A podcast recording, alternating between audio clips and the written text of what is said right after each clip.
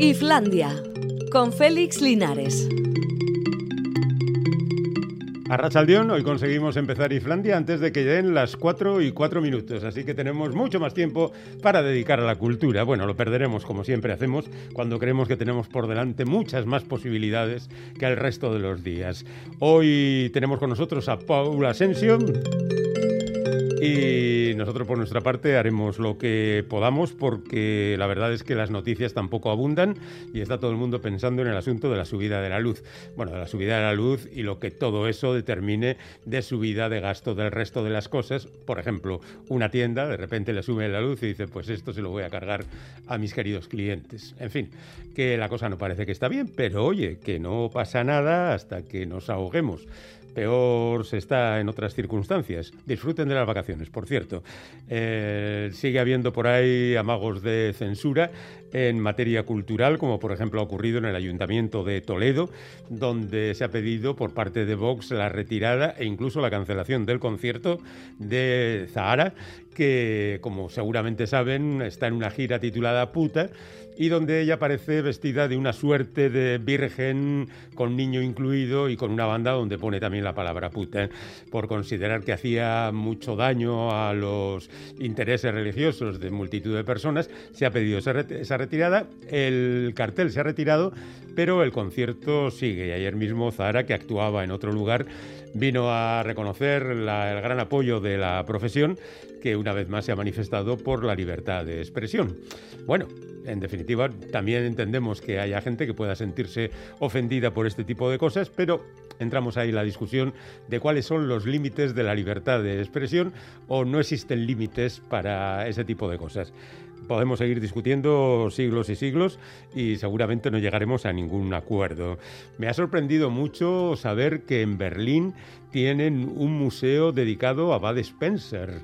Ya sabes, el compañero de tantas películas de Terence Hill, que a pesar de que Terence Hill iba un poco de guapo, del héroe, del tipo interesante, al final el cariño del público se lo llevaba siempre Bud Spencer, porque era el que mejor daba las bofetadas y los golpes aquellos en la cabeza tan característicos suyos y el que siempre decía aquello de vamos a darnos de tortas porque el público es lo que está esperando. La verdad es que hay que reconocer que en materia de mm, culturilla popular, los alemanes se comportan como los más hooligans de todos. Siempre sus tratamientos de las novelas populares y las historias cinematográficas eh, tiran siempre muy a lo bajo. Lo más visceral, el puñetazo sin más, las explosiones, las carreras, incluso lo que ellos hacen y también en aquellas cosas que, que importan de otros lugares. Pero claro, uno esperaría encontrarse con un museo a Bad Spencer en Italia porque este hombre que se llamaba, se apellidaba Cadarsoli, pues la verdad, Terence Hill tampoco se llamaba así, o sea que era gente que fue poniéndose los nombres porque acompañaba bien, a las películas del oeste que en principio interpretaron juntos. Mario Girotti era el nombre de Terence Hill, Carlo Pedersoli el de mm, Bud Spencer. Bueno, pues no, han sido en Berlín donde han decidido ponerle este museo. Una cosa que me ha parecido hoy muy cinematográfica ha sido ver a esa cantidad de gente tremenda que estaba en París em, esperando la salida de Messi pues yo qué sé, para aplaudirle, para decirle eres el más grande, para ver un momento a su ídolo. Y este, como en la película Bienvenido Mr. Marshall, ha salido en una furgoneta a toda velocidad y aquella gente que había pasado seguramente horas al sol en un día que no es precisamente fresco eh, se ha quedado con dos palmos de narices. ¿Qué es lo que mueve al personal a irse a pasar la mañana al exterior de un campo de fútbol para ver si ve la orejita a uno de sus ídolos? Pues la verdad es que no lo sé y seguramente no lo entenderé nunca, así que no, no pasa absolutamente nada. Tenemos malas noticias para el cine porque Tom Hardy ha dicho que va a dejar el cine y se va a dedicar a hacer pan, a hacer y a vender pan. Bueno, estas son las cosas que les ocurren a los actores, que de vez en cuando les da un viento y deciden que no quieren seguir con su trabajo. Él, que ha sido tan aplaudido, que tanto le han querido por sus múltiples interpretaciones, por considerar que siempre ha sido un valor al alza y que es uno de los mejores intérpretes de este momento. Pero no debemos olvidar que ya venía anunciando algo de esto, no de la retirada exactamente, pero sí de como que no se sentía a gusto con su trabajo al encontrar tantas eh, películas donde el tipo ocultaba su cara, ¿no? Ahora mismo, pues puedo recordar El Caballero Oscuro, donde hacía The Bane y aparecía durante toda la película con una máscara, o la de Mad Max, Furia en la carretera, donde también aparecía enmascarado, o por ejemplo en Veneno, que es esa horrible película donde poseído por un simbionte, ya ha hecho la segunda parte, por cierto, se le ve eh, un rato cuando va de civil, pero cuando se convierte en superhéroe o en supervillano, pues las cosas eh, pasan a estar encapuchado y ya no se le ve la cara. Qué curioso, un actor que trata de eludir justamente mostrarse, ¿no? Pues si seguimos esa eh, reflexión, pues no nos extraña que a estas alturas le haya dado por hacer pan, como hace tiempo le dio a Daniel Day-Lewis por hacer zapatos en Italia, hasta que definitivamente dijo, bueno, pues lo dejo, porque todo el mundo estaba siempre diciendo, eh, volverá seguro para ganar un Oscar. Bueno, pues ya ganó unos cuantos y ya se quedó tan tranquilo y, ya está. Nunca llegaremos a ningún acuerdo, dice un oyente. Aupa, supongo que habla del asunto este de mm, de la censura y los límites de la libertad de expresión y a continuación añade un balón y un dedo hacia abajo que me parece que no le ha gustado la alusión a Messi, pero era una alusión cinematográfica. Bienvenido Mr. Marshall, Messi y los ídolos, algo en lo que tampoco nos pondremos totalmente de acuerdo. Otra noticia relacionada con los modos actuales es eh, que Robin, uno de los Robines, porque hay varios, como seguramente sabéis los que leéis las aventuras de Batman, declara que es bisexual en un próximo número presto a ser publicado en todo el mundo. Eh, en concreto es el tercer Robin, Robin Drake, el que lo hace. Seguramente en las oficinas de la compañía DC, que es quien publica los cómics de Batman, han estado pensando a quién le iban a colocar la fórmula para que de alguna manera siguieran captando intereses y no fueran criticados por su ocultación de las circunstancias LGTBI, etcétera. Entonces, bueno, pues ahora le ha tocado a Robin, en concreto a Robin Drake, que, y, no van a poner a Dick Grayson, que era el protagonista de las primeras aventuras, era el primer Robin que tiene una carrera como agente secreto al margen. Bueno, en las oficinas de las productoras piensan mucho en estas cosas, las productoras de cómics, de cine, en las editoriales, están continuamente pensando en esto. Yo, sin embargo, me dejo más guiar por la intuición. Por ejemplo, hoy es el cumpleaños de Mark Knopfler o el de Pat Metheny. El uno cumple 72, el otro 67. Siempre ponemos una canción de alguien que cumple años, pero no nos vamos a quedar con estos que son mucho más populares, sino que nos vamos a quedar con Tanita Tikaram. Alguien se acordará de ella. Paul, por ejemplo, se acuerda de ella, cumple 52 años y eh, tiene un origen, ella, verdaderamente curioso, porque su padre es inglés, su madre es de Malasia, ella nació en Alemania, ha vivido prácticamente toda su vida en Inglaterra, por lo menos allí empezó, pero con el paso del tiempo y las diferentes circunstancias de su vida ha acabado viviendo más en Alemania que, en cualquier otro lugar. De hecho, ella empezó con una canción que se convirtió en un fenómeno, un twist in my sobriety, que curiosamente choca bastante eso de estar enrollado en mi sobriedad, choca bastante con el título de su último disco que es eh, To Drink the Rainbow, beberse el arco iris. En fin, no entremos en sobriedades ni nada por el estilo. Eh, digamos que esta mujer mm, tuvo su mayor éxito cuando empezó, después publicó más discos que cada vez interesaron menos, de vez en cuando dejaba la canción, luego volvía, y eso es lo que ha pasado recientemente, que volvió en el 2016 con un disco titulado Closer to the People y con ese disco de To Drink the Rainbow, que es una recopilación, o sea, un grandes éxitos. Así que vamos a escuchar una de sus últimas canciones del disco Closer to the People. Se titula The Way You Move, la forma en que te mueves.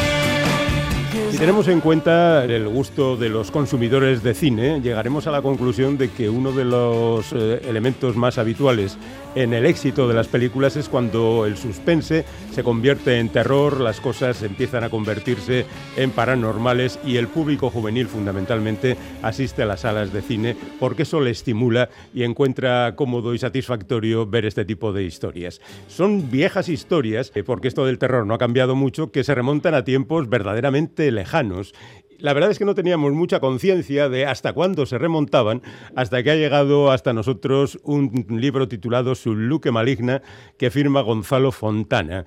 Y con él justamente vamos a hablar porque nos ha parecido un libro verdaderamente atractivo por diferentes motivos. Hola Gonzalo, ¿qué tal? Arrachaldeón. Arrachaldeón, ¿qué tal, Félix? Bueno, encantados de recibirte porque ya digo que tu libro nos ha mm, sentado muy bien. Eh, Gonzalo es profesor de Filología Latina en la Universidad de Zaragoza. Ahora mismo está de vacaciones, como corresponde a esta fecha, pero eso no le impide seguramente seguir disfrutando de su afición, que es justamente el trabajo con estos materiales. Él ha escrito anteriormente multitud de libros, generalmente tratados, ensayos y demás. Lo que pasa es que este libro ya se mueve entre efectivamente el ensayo y también la literatura, porque se incluye, por supuesto, los ejemplos que son mencionados. ¿Cómo se te ocurrió acercarte a esta disciplina? Sí, eh, bueno, eh, todo ello surge de, un, de una inquietud que me viene ya de muchos años porque a mí lo que me interesa de verdad es, eh, más que Roma, que es una abstracción, me interesan los romanos. Y para saber bien quiénes son los seres humanos, lo mejor es explorar sus miedos. ¿eh? La mayor parte de la gente tiene una imagen eh, muy augusta de Roma, de gente muy seria y, y, que van conquistando las Galias a golpe de mandoble. Y los romanos en realidad pues eran menos serios, eh, menos augustos, menos valientes y a cambio eran gente que vivían asediados por el miedo y, la, y explorar esos miedos es lo que he tratado de hacer en este último, en este último libro. Bueno, esos miedos que tú dices en el prólogo, que por cierto dices que se lo puede saltar el lector tranquilamente, porque tú a veces lo haces también, pero yo no he cometido ese error de saltarme el prólogo, y en él dices que los terrores de los romanos eran muy diferentes a los del personal actual. A mí me parece que el terror es el terror y que debería ser muy parecido, pero si tú dices que es muy diferente, yo te creo, de verdad. Bueno, vamos a ver, no son tan diferentes en, no son tan diferentes en realidad los, los miedos de los romanos. Lo que tienen en realidad son caras distintas. A los romanos les aterroriza exactamente lo mismo que a nosotros, que son los muertos, ¿eh? los muertos, que en realidad no es otra cosa que el miedo a la muerte y eso sigue en plena vigencia. A los romanos les, ¿eh? les da muchísimo miedo también los malos deseos de los vecinos y familiares, y eso también está plenamente vigente en nuestros tiempos, pero también es cierto que eh, los romanos les ponen caras distintas a los temores. Por ejemplo, conocen al hombre lobo, pero eh, no le tienen el mismo miedo al hombre lobo ¿eh? que por ejemplo es el que se ha generado, antes hablabas de películas, en las películas dirigidas a adolescentes en nuestros tiempos. Lo que sí parece claro, y tú dejas aquí meridianamente palasmado, es que eh, los romanos eh, se tomaban un poquito más en serio que nosotros. Es cierto que nosotros tememos a eso, pero lo atravesamos ya por un estudio, digamos, formalizado de esos fenómenos. Decimos, vale, el hombre lobo da miedo, pero no existe. En cambio, los romanos dicen, oye, que existe el hombre lobo, ¿no? Bueno, eh, ahí iba por clases sociales. Ahí iba por, por ejemplo, en concreto, los problemas de los monstruos va por clases sociales. Entonces, las clases sociales bajas estaban muy presentes en los cuentos orales que se contaban en las casas, se contaban cuentos de hombres lobos o de vampiros, y sin embargo las clases altas no se lo tomaban tan en serio. ¿Qué pasa? Que lo que nos ha llegado básicamente del mundo romano es la opinión de las clases altas. De las clases bajas no nos han llegado lo que sentían de verdad. Entonces, los cuentos de hombres lobos son básicamente humorísticos y por eso, mm, pues los miedos tienen caras distintas a, los miedos de nuestra de nuestra época racionalista. Pero bueno, las clases altas también tenían sus miedos. Las clases altas, por ejemplo, sí tienen muchísimo miedo a los fantasmas. Ajá. Y las brujas. la parte más, brujas. más amplia del libro está dedicada a las brujas. Mm, parece que tenían un especial interés los romanos en este género. Sí, bueno, vamos a ver, es que em, eh, hay una enorme cantidad de tumbas, por ejemplo, en donde el muerto habla, habla eh, a través de una inscripción echándole la culpa de su muerte eh, a, a, mí me ha matado una bruja y pidiendo venganza contra la bruja. Entonces los romanos mm, tenían absolutamente presente como una de las realidades que sostenía su vida que había gente mala que quería hacerles daño y lo podían hacer, podían matar a distancia, por supuestísimo. Es curioso porque, y, esto no, no te quizá no te has parado a, a pensarlo, porque como tú dices, de las clases bajas no conocemos apenas nada, eh, que los autores que aquí aparecen son los que obviamente después han pasado por clásicos, Virgilio, Horacio, Apuleyo, etcétera. Claro. Cuando ahora el género de terror está considerado como un subgénero que escriben unos autores menospreciados y demás, mientras que antes eran los grandes los que se ocupaban de estas cosas, ¿no? Es que el asunto es que del mundo romano solo o prácticamente nos ha llegado en exclusiva los, que escribieron las clases altas. Los productos de las clases bajas, que eran ágrafos, no, no nos han llegado. Mm, en ese sentido, eh, el mundo romano no, no, no, ha tenido a ningún eh, Jesús Franco, por ejemplo. Y quizás nos ofrecieran otra, otra visión. Igual mm. tenían una forma mucho más popular, que, es, que vendría a ser lo que ahora ocurre, ¿no?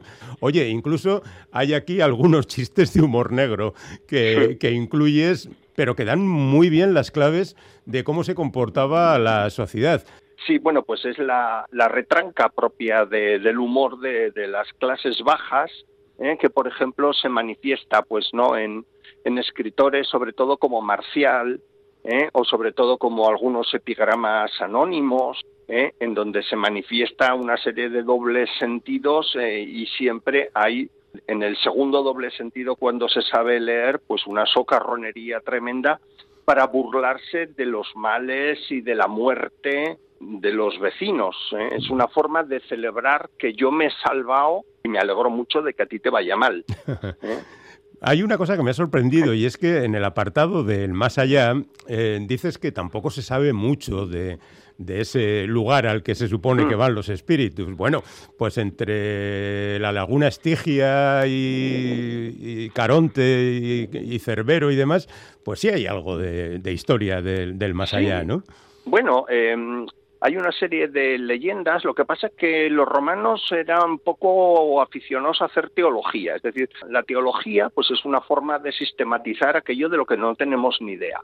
Los romanos eh, no les interesó nada sistematizar el conjunto de leyendas sobre lo que podía ser la ultratumba, y bueno, eran todo leyendas dispersas. Lo único que sabían en realidad del más allá es que no querían pasar al más allá. No les parecía nada interesante, porque para ellos la única vida que existía era la de aquí y les parecía, a pesar de todo, bastante amable. esperaban pocas recompensas en el más allá. La mayor parte de, las figuras terroríficas han llegado hasta la actualidad dos mil años después, ¿no? Pues eh, tú mencionabas a, los licántropos, eh, estarían incluso los muertos vivientes, eh, los vampiros, las brujas. Fíjate que, lo de los muertos vivientes yo creía que, era cosa de Romero, de a partir del año 60, porque antes se llevaba más el vampiro, o sea, Drácula, mm. el hombre lobo, la momia, etcétera, pero los zombies son razonablemente recientes y sin embargo ya existían en la antigüedad. Sí, sí, bueno, mira, en el poema de Gilgamesh, en el segundo milenio antes de Cristo, ya hay una amenaza ¿eh? de una diosa que quiere abrir las puertas del infierno ¿eh? para ¿eh? que salgan todos los muertos a devorar a los vivos.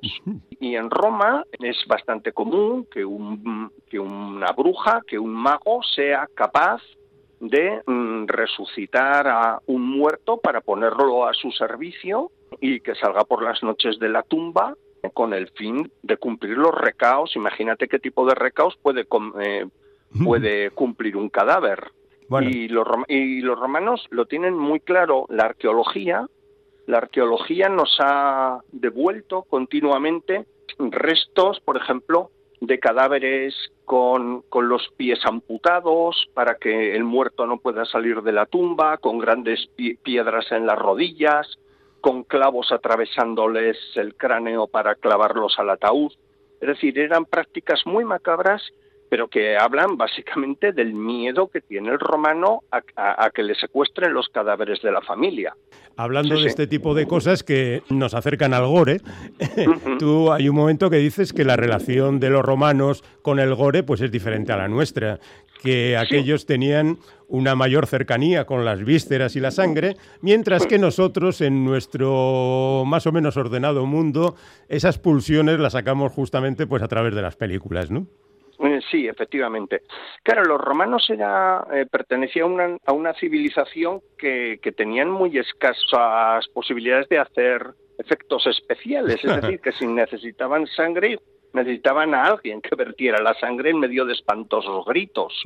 ¿eh? Y el Coliseo romano fue un, espectáculo que, que durante tres siglos y medio suministró espectáculos gore en directo ¿eh? pues durante 200 días al año. Bueno, eh, después de revisar todo esto, que la verdad ah, te has tomado tu trabajo, al final llegas a un apartado un apartado de historia más que de estos terrenos casi legendarios, como es la historia de los primeros Césares, Augusto, Tiberio, Calígula, Claudio, Nerón donde también se las se lo trabajaban bien. Quien, quien haya visto la serie Yo Claudio lo, lo sabrá.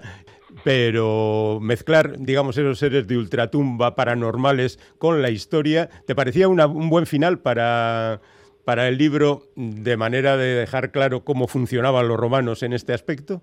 Bueno, vamos a ver, se trata de una familia que durante casi un siglo tuvo el poder, pero mm, por problemas que ahora no, no vienen al caso detallar, pues mm, para mantener el poder esta familia lo único que pudo hacer es matar y matar y matar y matar. Y no solo matar a los que podían entrar desde fuera, sino matarse entre sí mismos. Los, se mataron los unos a los otros de las, de las maneras más atroces, entre ellas usando muchas veces magia y mandándose los unos a los otros encantamientos y cuando no funcionaban los encantamientos funcionaba la espada o funcionaba el veneno. En ese sentido, toda esta familia deja también un reguero de fantasmas porque eh, hay datos sobre los, el fantasma de Calígula, el fantasma de Agripina o el ridículo fantasma de Claudio paseándose por, el mundo de Ultratumba haciendo el ridículo lo mismo que, que había hecho en vida. Porque claro, nosotros, gracias a la novela de Graves, pues tenemos una imagen de un Claudio estupendo, pero Claudio eh, fue un, un, emperador bastante cruel, bastante asesino y no demasiado inteligente frente a lo que nos cuenta Robert Graves. Bueno, a veces hay que crear mm. personajes eh, que encajen más con la perspectiva del espectador que con la realidad, ¿no? Eso es. Oye, Gonzalo, sí me gustaría ir al detalle de, de cómo has hecho este trabajo, porque a mí me parece algo titánico, de verdad. ¿O tenías tú mucha recopilación anterior y has decidido reunirla? ¿O esto te ha llevado tu tiempo, no? Bueno, mm, vamos a ver, no te creas, eh, no, mm, yo en, el ordenador, eh, como soy profesor, siempre tienes muchos textos traducidos que has traducido en un determinado momento aquí o allá, para tal o para cual asignatura. Entonces tenía muchos textos recogidos, los pulí, añadí unos cuantos más que no. Y luego lo que, pues bueno, tuve que pararme a meditar con cierto detenimiento sobre todo el problema de qué es el miedo romano, tuve que reflexionar bastante para, para construir el prólogo, sí. Bueno, incluso en algunos momentos manifiestas tu perplejidad ante algunas expresiones que no conoces, que se han perdido, algunas partes que incluso dejas en su versión original, diríamos, ¿no? Sí, sí, claro. Eh, ahí el prurito de filólogo de decir, hey, yo solo sé explicar hasta aquí. ¿eh? Pero mm. bueno, eso son cosas que, que son inevitables en un filólogo ¿eh? y que, y que he tratado de ser cuidadoso para, para no tratar de transmitirle al lector de que yo soy un ser omnipotente. bueno, también habrás tenido que elegir, ¿no? Porque seguro que tenías mucho más material y en algunos casos incluyes una obra completa o así y en otros pequeños fragmentos. Es que, bueno, eh, evidentemente, eh, yo qué sé, en una biografía de un emperador igual solo puedo poner un fragmento de seis líneas y en cambio hay otros textos mm, como El Sepulcro Encantado, que nunca lo habían traducido previamente al español, que lo traduje eh, completo, que es una historia muy, muy interesante. Y luego, en lo que me comentabas, tenía muchísimos textos mm, recogidos, sobre todo de material de, maldiciones epigráficas y bueno, he puesto un puñado que me han parecido las más divertidas, porque yo ahí te confieso que, que a mí lo que más me divierte es ver cómo funcionaba el odio entre los vecinos. Eh, la mala leche es algo, y perdón por la expresión, hmm. eh, que, que yo me, me, siento muy cómodo viendo cómo funciona de la misma manera en todos los ¿eh? en todos los ámbitos de la humanidad. Oye, me ha sorprendido la traducción que haces del título, que ya digo es un luque maligna, y, la has eh, traducido por eh, bajo mezquina luz. ¿Mejor mezquina que maligna? Vamos a ver, ahí hay un problema filológico, muy de filólogo, que, que bueno, no sé si le puede interesar mucho a los lectores, pero el asunto es que hay un señor que se llama Servio del siglo IV que hizo un comentario hizo un comentario a Virgilio y decía que maligna luque significa luz escasa y como bueno esa luz escasa esa eh, que crea esa atmósfera de temor esa atmósfera de un mal latente pues por eso eh, traduje eh, mezquina luz en vez de maligna luz. Pero siempre he tenido la sospecha de que Servio se equivocó, pero había que ser respetuoso con Servio. Mm, lo digo porque Maligna encaja mejor con lo que se quiere contar, ¿no? Sí, sí, sí, mm. pero ya, ya te digo, esto es un detalle muy de filólogo de que, de que si no se me habrían echado encima toda la profesión. Hay que respetar a los clásicos. Ah, sí, sí, sí. Bueno, pues ahí lo tienen, su Luque Maligna, antología de textos de la antigua Roma sobre criaturas y hechos sobrenaturales que ha publicado la editorial Contraseña y de la que es autor Gonzalo Fontana El Boj. Em, ¿Ahora mismo estás eh, en esta línea o te has saltado a, cualquiera de tus otros intereses que van por los evangelios, los orígenes del cristianismo? y, estudios diferentes hasta en Jordania. Sí, sí, bueno, eh, la verdad es que eh, mm, como me lo paso muy bien haciendo filología y pues bueno, pues eh, tengo diversos temas favoritos. Ahora en octubre pues va a salir un comentario a los evangelios que hemos hecho un grupo de especialistas dirigidos por el profesor Piñero en la editorial Trota, pero bueno, también estoy haciendo inscripciones inscripciones eh, grecorromanas de Jordania, pero bueno, bien, son cosas que, a mí me divierten, pero más para el mundo de los especialistas. Y en cambio, pues bueno, en este, en este libro Subluque Maligna, pues está mucho más dirigido al gran público y, y bueno, por las, eh, por las reacciones que, que voy teniendo, pues eh, está despertando cierto, cierto interés entre los lectores. Eso es verdad. Me ha pasado a mí mismo, o sea que estamos totalmente de acuerdo. Pero bueno, ahora estás de vacaciones, Gonzalo, olvida esto y vete a la playa, anda. Eh, pues no, porque tengo que quedarme encerrado, castigado por no haber hecho los deberes este verano, o sea que me quedan 15 días de trabajo intenso en el calor zaragozano. Bueno, pues que sea leve de alguna manera y, que logres tus objetivos. Muy bien. Muchísimas gracias, Gonzalo, y hasta la próxima ocasión que tengamos de hablar seguro con material tan interesante como el que muestras en este libro. Un abrazo, compañero. Encantadísimo. Milas Cardenoy. Agur.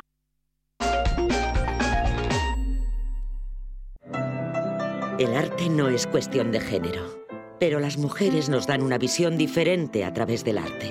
Womanology.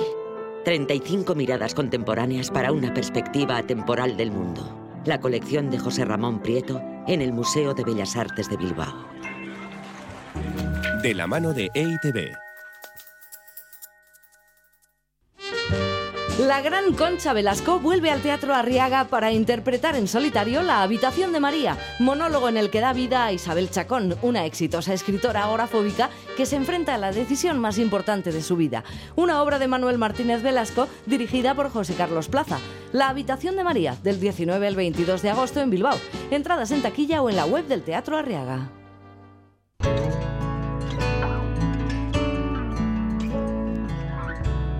Islandia el territorio de la nostalgia controlada.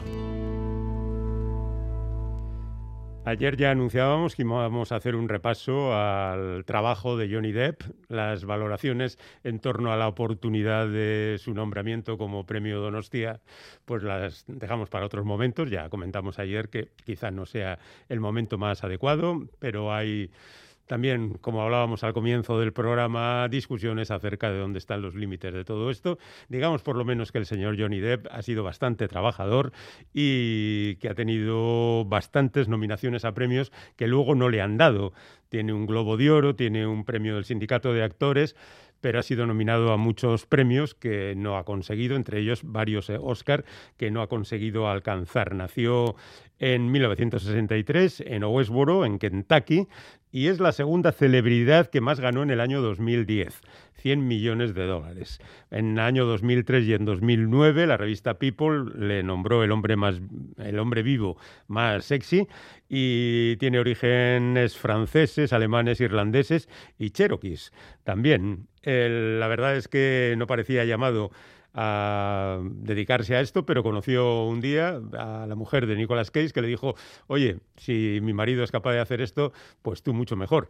Esta es una maldad que se me ha ocurrido sobre la marcha, por supuesto, pero es cierto que la mujer de Nicolas Cage es quien introdujo a Johnny Depp en el mundo de la, de la cinematografía y es bien conocido que su primera película fue Pesadilla en Elm Street, siendo uno de los liquidados por Freddy Krueger en aquella película que mm, fue el inicio de una larguísima saga y en el caso de Johnny Depp el inicio de un larguísimo proceso de trabajo. Al año siguiente hizo Punto de Recreo, donde él y Rob Morrow eran dos jovencitos mm, peleones, y en el año 86 hizo un papel secundario en Platoon.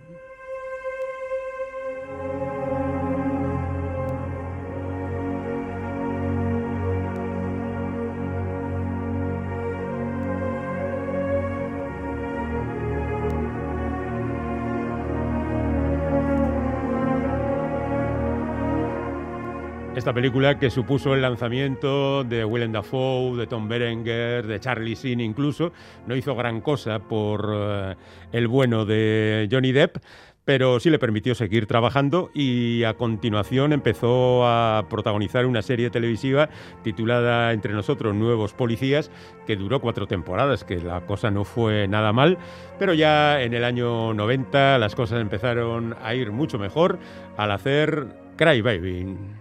Oh!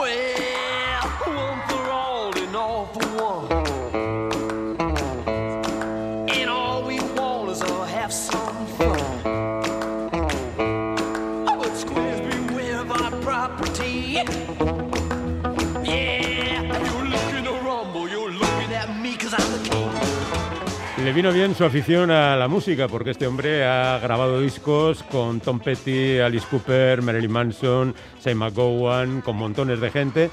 Y la verdad es que es un aficionado a la música bien conocido que en cuanto puede se pone a cantar. En bastantes de sus películas ha interpretado también canciones y el éxito de esta película de John Waters le permitió inmediatamente conocer a un tipo que se llama Tim Burton, con el que establecería una relación muy, muy, muy satisfactoria a partir de Eduardo Manos Tijeras. Ya sé que todavía es pronto para celebrar la Navidad, Edward, pero tengo un regalo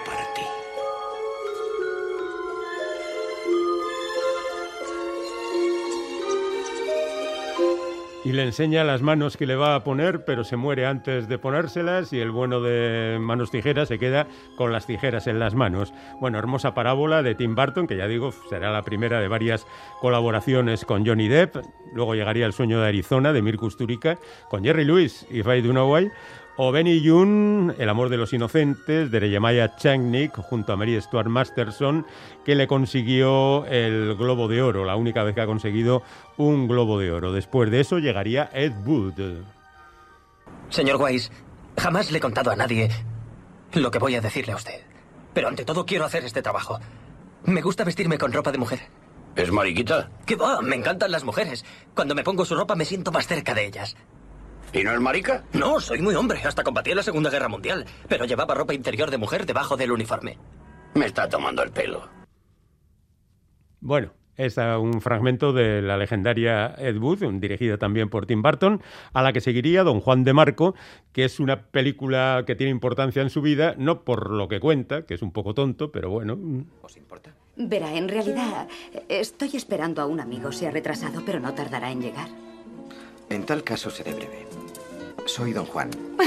Sino porque en esta película conoce a Marlon Brando, que después será una pieza fundamental a la hora de que él quiera dirigir una película y la presencia de Marlon Brando le permitirá conseguir financiación.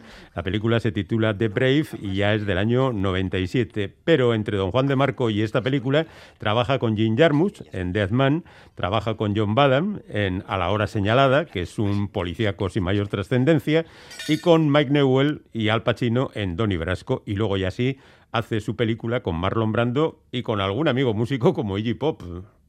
Dime, ¿te da miedo morir? ¿Y a usted? No, ahora ya no. No, no me da miedo morir. Verás, yo veo la muerte como una metamorfosis necesaria. Hmm, tal vez más que dolorosa, la muerte sea The Brave es una película que a pesar de todo no consigue gran éxito y Johnny Depp deja de dirigir películas, pero sigue colaborando con otros productos, digamos, minoritarios, como Canesman o Colgados en Los Ángeles. Miedo y asco en Las Vegas es una adaptación de la famosa obra reportaje de Hunter Thompson, dirigida por Terry Gilliam. Terry Gilliam, mm, el propio Depp conocerá a Hunter Thompson, un representante máximo del periodismo gonzo, y llevará al cine algún otro de sus escritos. Protagoniza La novena puerta, basada en la novela de Pérez Reverte, El Club Dumas, dirigida por Polanski, y películas alimenticias como La cara del terror junto a Charlize Theron. Después eh, llegará Sleepy Hollow, otra vez con Tim Burton y una leyenda americana del jinete sin cabezas. Antes que anochezca, con Javier Bardem, la película de Julian Schnabel, Vidas furtivas, Chocolate, de Las Hallström y Blow de Ted Dem, donde aparece junto a Penelope Cruz. Después la adaptación del cómic de Alan Moore desde el infierno, donde interpreta al inspector que investiga al el famoso caso de Jack el Destripador, y en 2003 Piratas del Caribe. No se permite el acceso de civiles a este muelle. Cuánto lo siento, no lo sabía. Si veo alguno, seréis informados inmediatamente. Al parecer hay un lujoso jaleo de alto copete en el fuerte. ¿Cómo es posible que dos caballeros tan gallardos no merecieran una invitación? Alguien debe encargarse de que ningún civil acceda a este muelle. Una tarea encomiable, sí, señor. Pues ahí estaba Jack Sparrow haciendo de las suyas y siguió haciéndolo durante mucho tiempo porque la película tuvo hasta cuatro secuelas más y ahora ha sido suspendida por los problemas que tiene Johnny Depp. En cualquier caso, ha sido una fuente de dinero a chorro en los bolsillos del intérprete y mientras tanto ha hecho el mexicano con Robert Rodríguez o La ventana secreta con David Coep, descubriendo nunca jamás de Mark Foster, donde hacía de James Barry, el autor de Peter Pan, o El Libertino, o Charlie la fábrica de chocolate, y después haría de nuevo con Tim Burton Sweeney Todd. I had him. His throat was bare beneath my hand. There, there, dear, calm down. No, I had him. His throat was there and he'll never come again. Easy now. Hush, love, hush. El famoso musical de Stephen Sondheim, reinterpretado por Tim Burton, llegaría después su pequeña colaboración con Gillian mm, en el imaginario del doctor Parnassus, eh, que fue uno de los eh, que ocupó el lugar de Heath Ledger, que había muerto durante el rodaje de esta película. Fueron tres los que le sustituyeron. Enemigos públicos, Alicia en el País de las Maravillas, otra vez con Tim Burton. The Tourist, esa película que le emparejó con Angelina Jolie, que fue un auténtico fracaso. Eh, Los diarios del Ron, otra vez sobre escritos de Thompson. Jack y su gemela de Adam Sandler, olvidad esto rápidamente. Infiltrados en clase, porque era, es amigo de Channing Tatum. Sombras tenebrosas, otra vez con Tim Burton. El llanero solitario, ese horror de película del mismo director de mm, Piratas del Caribe, que, bueno, pues vamos a olvidarlo también. O Task, o Into the Books, o Mordecai, o Estrictamente Criminal. ¿Con qué está marinada la carne? Porque está de muerte. Es la leche de buena. No, es de no, este- no. Es un secreto de familia. ¿eh? Venga, tienes que decírmelo. ¿Cuál es el secreto? Venga, enróllate. Y cuando el otro le dice el secreto, dice así, ¿eh? O sea, estas son las creencias que tienes tú. Cualquier- si te aprieta la policía vas a, de- a denunciarme. Bueno, pues ahí siguen otras eh, historias como Asesinato en el Orient Express o Richard dice adiós, mm, Animales Fantásticos. Esta creo que la conozco. Little Strange. La segunda parte de Animales Fantásticos y dónde encontrarlos, que es otra franquicia que ha prescindido de él por los problemas con la justicia.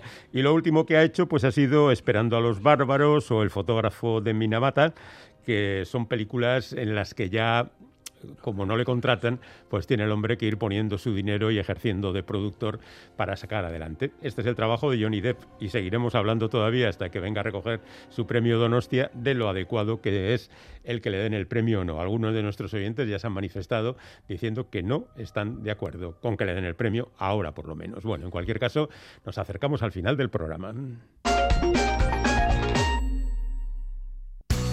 Este verano disfruta de la cultura del chacolí en Irusta, en Ondarribia. Visitas guiadas, experiencias enogastronómicas, wine bar, tienda en la propia bodega y online. Irusta, enoturismo en una bodega familiar de Ondarribia. Identidad, gastronomía y la cultura del chacolí. Tres ingredientes perfectos para disfrutar este verano de lo auténtico. Información, reservas y tienda online en irusta.com.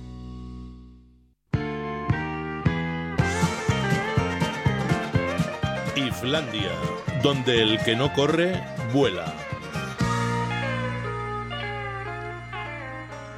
La parte final del programa está siempre dedicada a la música de hace 50 años y se ocupa de ello Javier Corral Jerry. Si ayer hablaba del disco que sacó en el 71 John Lennon, hoy le toca el turno a Paul McCartney.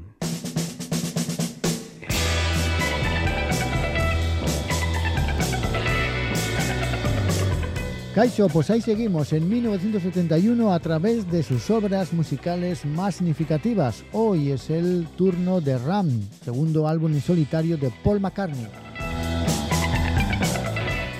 Pues sí, es el segundo disco que hizo Paul McCartney después de la ruptura de los Beatles y que firmó junto a su esposa Linda McCartney.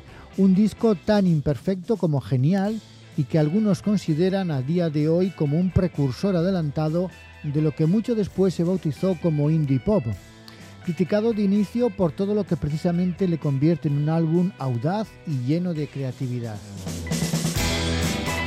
La canción Uncle Albert Admiral Halsey es un buen ejemplo, una especie de suite de cinco minutos dividida en dos partes con un extraordinario uso de efectos de sonido como el de una tormenta lluvia, así como el de un teléfono, viento o gaviotas. La voz de Linda está en los coros y en el puente que une ambas partes. Fue el primer tema de McCartney en solitario que se posicionó en lo alto de las listas y ese mismo año, 1971, el trompetista de jazz Freddie Hubbard versionó la canción. La letra está inspirada en un tío Albert del propio Paul, a quien el ex Beatle recordaba con cariño y añoranza, mientras Halsey era un almirante de la Armada de los Estados Unidos.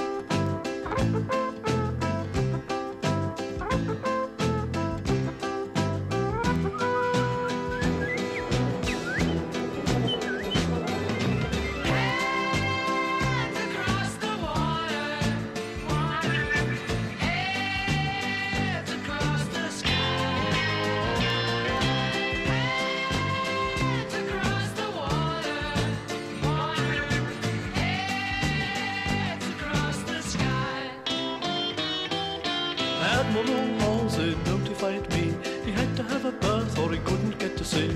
I had another look and I had a cup of tea and a butter pie. Butter pie? The butter wouldn't melt, so put it in the pie. All right. across